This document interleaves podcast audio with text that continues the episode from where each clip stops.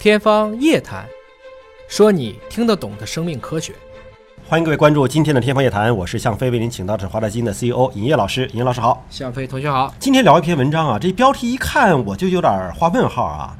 他说，不同种族之间的平均智商是有差异的。这个是美国著名的种族研究专家杰瑞德·泰勒讨论不同种族之间的一个平均智商差异。但是我记得之前咱们做人类基因组计划，当时曾经比对过啊，说这个黄种人和这个白种人之间的这个基因组差异其实并没有那么大。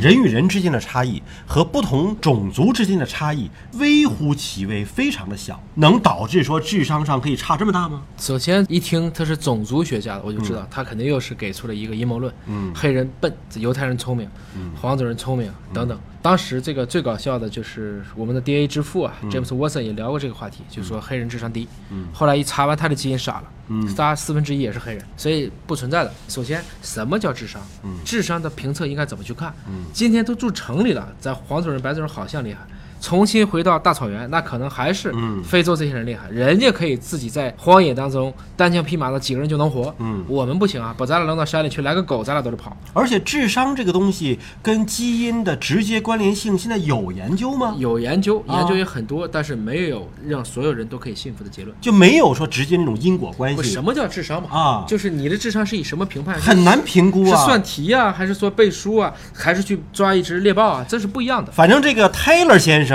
是觉得自己的智商比较高，为什么呢？首先语言能力比较强，除了这个英语之外，人家还精通了日语和法语啊，这不同的这个语言。同时呢，还会音乐，人家还会爵士乐啊，然后同时还担任新闻编辑，还担任什么杂志的编辑，就他个人的能力，我们不可否认，确实是比较强的。对他反过来讲，你要同样去比他的教育，教育的情况嘛。嗯你不能说这些东西，也许他从小到现在花了一百万美元了就学这个东西，嗯黑人花了一百美金，大家教育经费差一万倍，那差出这个技能来，那我觉得也不足为惧。所以，就后天的培养、学习环境，远远比先天所谓的差异要更加的重要。对的，你把一个基因他的背景智商看起来再聪明的人，比如说就犹太人吧，嗯我们说犹太人，他可能拿诺贝尔奖的比例确实高，但人家看书也真多。嗯如果不让他看书，从小就往这狼窝里一扔，那过两天最多就是出来一个毛孩嘛，嗯这没有任何的意义。你像他这个泰勒先生基于的一个数据啊，说，哎，我们做过这个智商的一个测试，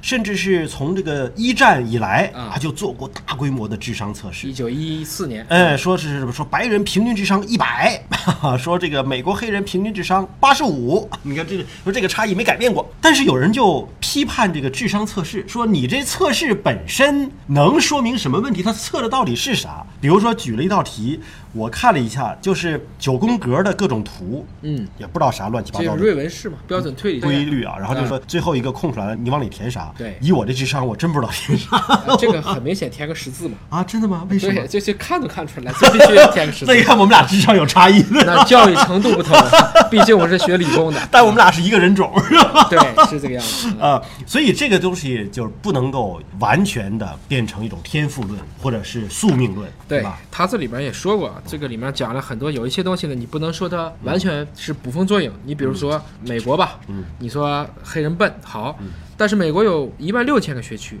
我们找不到任何一个学区黑人学生的平均成绩和白人学生相同。嗯换言之，不能一点六万个学区都被种族歧视压迫吧？嗯嗯啊，从这个角度来看，能不能体现出这个相关的智商差异呢？嗯还有一个呢，他也聊过，虽然说今天的遗传学证据证明大家都是起源于非洲的，嗯但是还没有一个非洲的黑人社会发明过轮子，嗯没有黑人的族群拥有书面的语言，没有日历。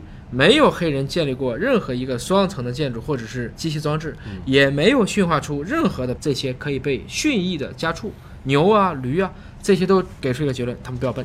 他是通过现在的现象，哎，通过过去的一个往回去这么去倒，但是他通过这个现象的结果，我觉得他并没有依据现实的社会发展的不均衡、不平等、不充分来考量。你现在的整个非洲社会，你确实是经济是非常落后的呀，是是吧？人民是最贫穷的呀。是在温饱问题没解决的时候，我发明什么轮子，发明什么二层楼，我有地方住就不错了，是吧？或者说人家的地方足够大，啊，对，我根本不需要修二层楼，我盖个平层，我为什么要修二层呢？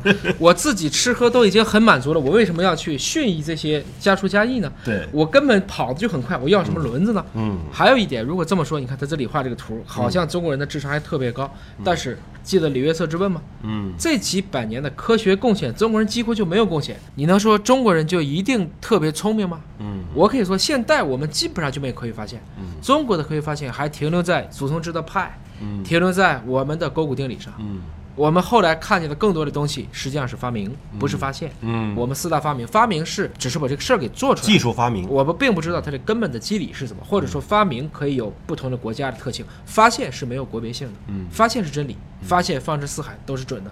那中国人最近也确实没有更多的发现，但是当一个民族慢慢的团结起来的时候，我们也开始拿诺贝尔奖了啊。嗯屠呦呦老师、莫言老师也都拿了诺贝尔奖，所以需要给时间。